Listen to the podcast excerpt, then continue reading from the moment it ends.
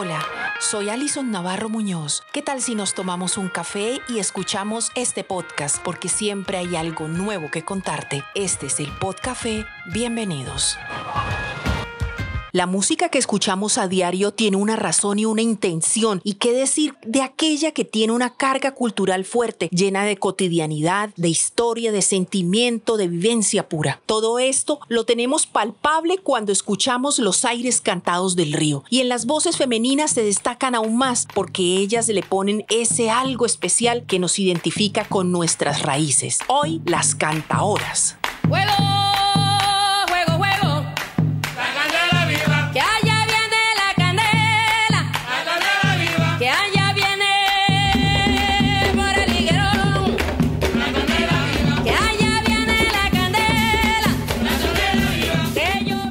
Santander es una tierra maravillosa en la que han confluido las culturas extranjeras española, alemana, africana, que conjugadas con la indígena original de América en sus diversas etnias dejó como resultado una interesante simbiosis cultural. Precisamente en este podcast nos vamos a ocupar de la que tiene raíces africanas que nos dejó un legado bellísimo apostado en el cauce del Gran Magdalena, los aires cantaos.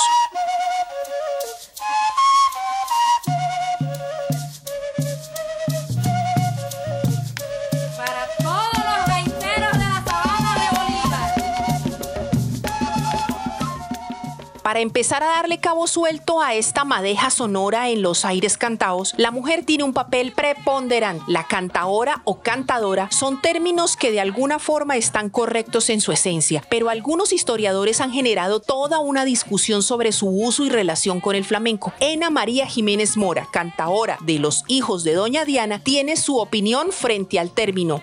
Hay una anécdota acerca de, de esto sobre las cantadoras y es que un músico bogotano llamado Leonardo Gómez, cuando hizo la producción de un CD, lo tituló Cantaoras, porque en él participaban Etelvina Maldonado y Martina Camargo, que eran las representantes de la música del Caribe, y otras dos mujeres que eran del Pacífico, como fue Gloria Perea y Benigna Solís pero siempre se le ha llamado a las cantadoras del Caribe cantadoras y a las mujeres del Pacífico se le dice cantoras.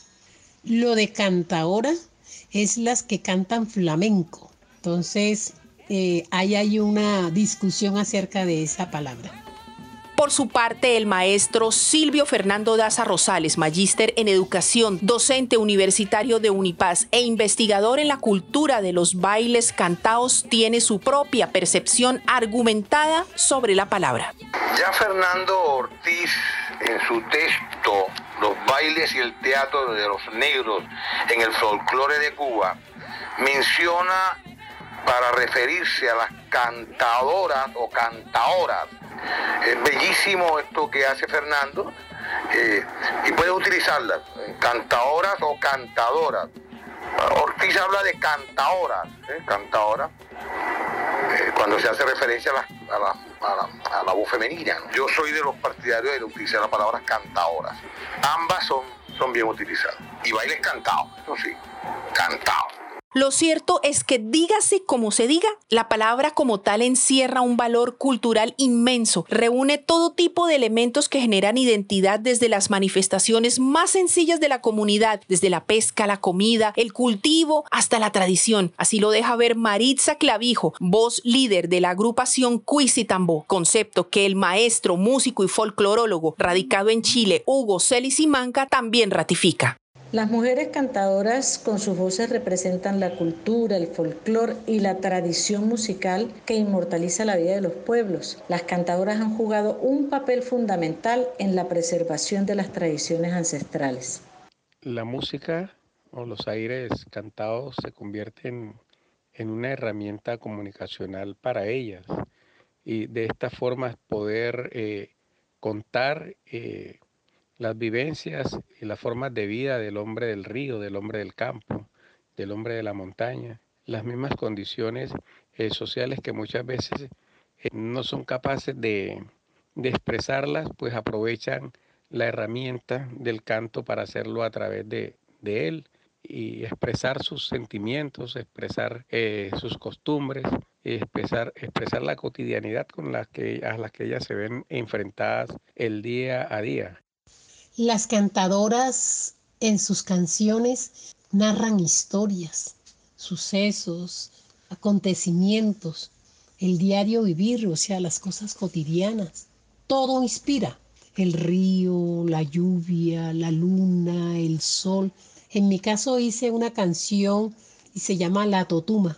Para mí me pareció maravilloso darle brillo a este elemento humilde, sencillo, pero valioso históricamente. La mujer sin lugar a dudas juega y seguirá jugando un papel muy importante dentro del contexto de la música tradicional colombiana. Pero también se narran dolores, afectaciones a las comunidades, el abandono en que se encuentran los pueblos, los desplazamientos, las guerras, en fin, todo lo que concierne con el ser humano. Eso es lo que narran las cantadoras. Ay, le, la,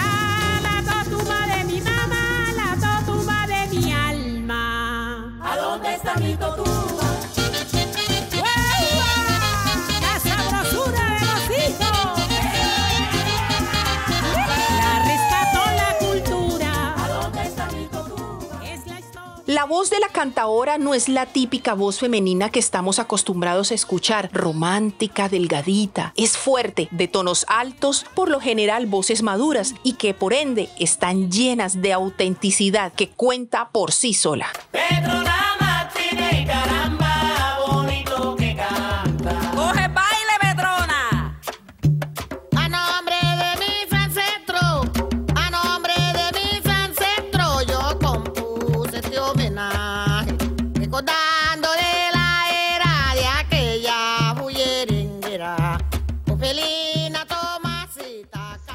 El Magdalena Medio es rico en voces femeninas, mujeres mayores, jóvenes, niñas, un buen semillero que nos llena de esperanza a todos los que amamos este folclore. Sabemos que ese legado seguirá para continuar fortaleciendo la cultura del Magdalena Medio, la cultura anfibia.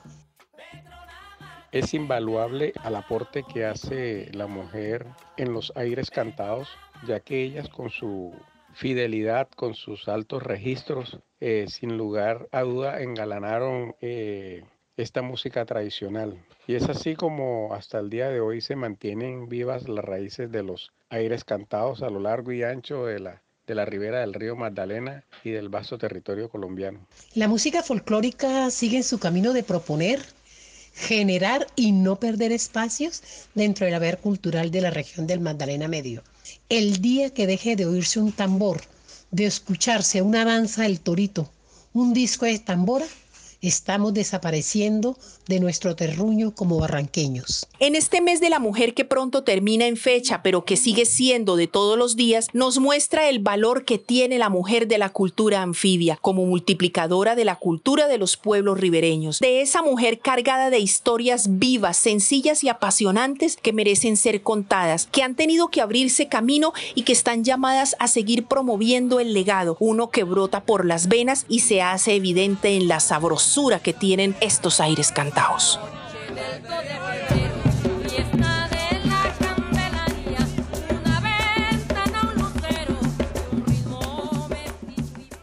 Yo considero que las mujeres han tenido que abrirse paso para lograr que sus voces sean reconocidas y se les dé la importancia como un conducto transmisor de las expresiones culturales para las nuevas generaciones. En general, las voces del folclore por igual han sido relegadas al olvido. La verdadera riqueza de las cantadoras es, yo pienso, uno, ser salvaguardadoras, dos, ser promotoras, tres, ser difusoras de la cultura de una región. Y me parece que la sabrosura viene de la herencia del negro, con ese movimiento y ese repiquetear de los tambores, unas buenas maracas y una mujer con una pollera bien ancha, gritando, ¡Qué te,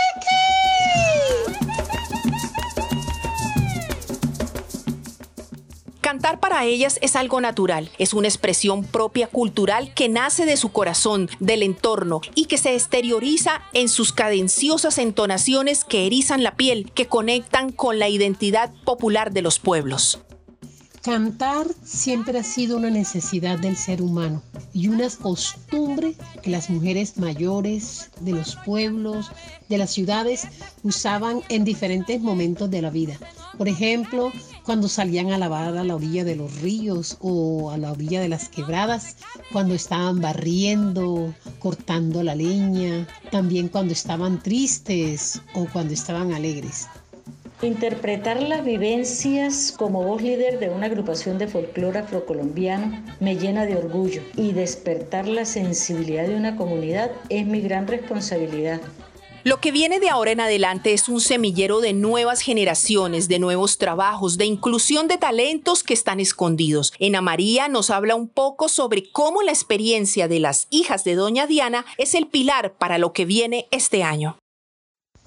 Los hijos de Doña Diana oigan bien, hijos, nacen en 1985, conformado por todos los hermanos y las hermanas, y con, estos, y con ellos se grabó el primer LP.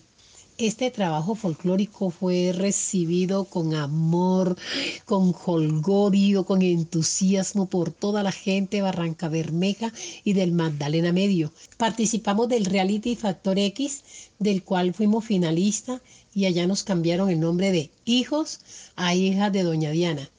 Fue una experiencia maravillosa y muy productiva porque nos dio a conocer a nivel nacional.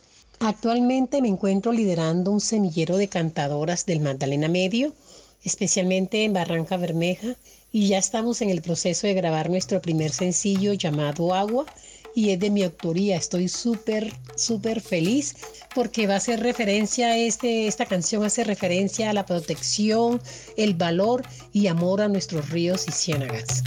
Mamá, mira el río se está quemando, será por mí. Mamá, mira el río se está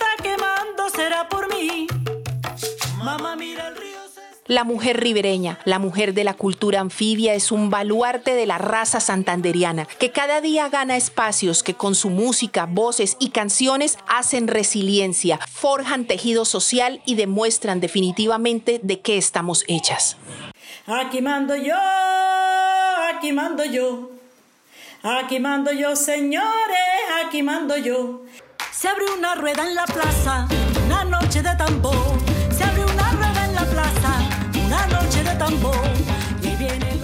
Bueno, y con toda esta sabrosura me despido invitándolos a que cada semana escuchen el Podcafé, el podcast de las historias contadas periodística y profesionalmente, pero a mi manera. Hasta pronto. El Podcafé es un espacio periodístico que puedes escuchar a través de máquina de escribir noticias y las plataformas de Spotify, iBox y Anchor.